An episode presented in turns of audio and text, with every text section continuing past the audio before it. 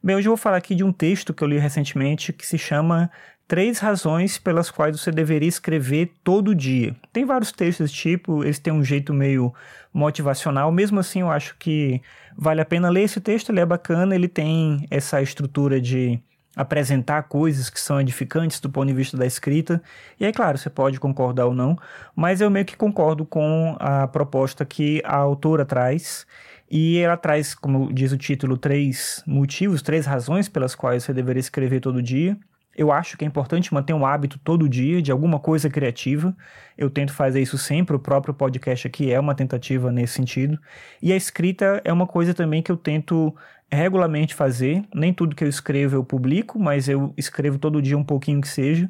E por isso eu acho que esse tema aqui é pertinente para as coisas que eu penso e talvez para aquilo que você acredite também. Não sei como é que é o seu processo com a escrita. E é importante dizer, isso tem a ver com o texto também, escrever não é necessariamente para escritores. Você não precisa ser um profissional da escrita para escrever todo dia. Enfim, eu acho que isso é importante. O primeiro motivo que a autora coloca aqui é que escrever diariamente destrói a síndrome do impostor. Muita gente sente isso, que é o fato de você se colocar para baixo em determinadas situações e não acreditar que aquilo que você conquista é de fato um merecimento. Você faz alguma coisa e você consegue um, uma situação nova no emprego, você recebe um elogio por uma coisa que você fez, você faz uma coisa muito boa e as pessoas te agradecem por aquilo que você fez, você pensa, não, mas tem alguma coisa errada, eu não devia receber esse agradecimento, não devia receber essa promoção, não devia estar ganhando isso que eu estou ganhando agora. Isso é a síndrome do impostor.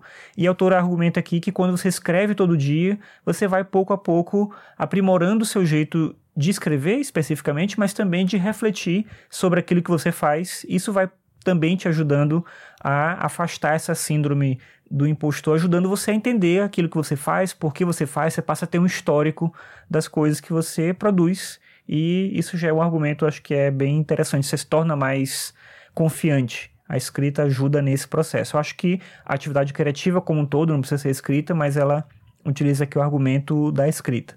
O segundo motivo é que escrever diariamente não tem que ser uma coisa que vai consumir o seu tempo. Você pode escrever pouquinho, você pode escrever 100 palavras, você pode escrever um parágrafo, você pode escrever uma linha, sei lá. Ela argumenta aqui se você escreve 100 palavras por dia e é um texto pequenininho, você vai ter em pouco tempo muita coisa. Em um mês você vai ter coisa pra caramba escrita ali. Claro, nem tudo vai dar para utilizar alguma coisa e não necessariamente você quer utilizar para alguma coisa.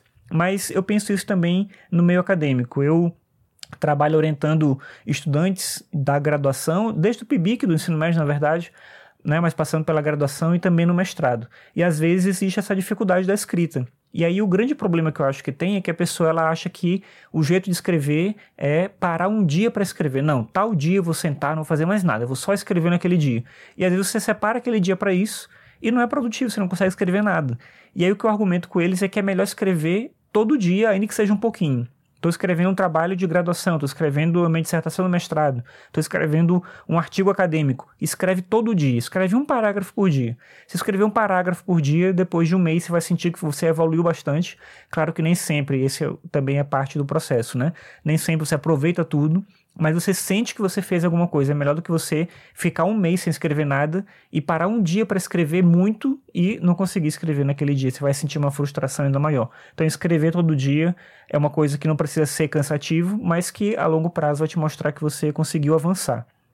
E o último argumento que ela coloca é que escrever todo dia vai te ajudando pouco a pouco a conseguir um material significativo de processo de escrita que tem a ver com esse argumento que eu utilizei antes. É claro, depende daquilo que você quer com a escrita. Você pode querer escrever só para adquirir autoentendimento, autoconhecimento, não para gerar algum produto. Mas se você quiser gerar um produto, escrever todo dia te ajuda nesse processo também.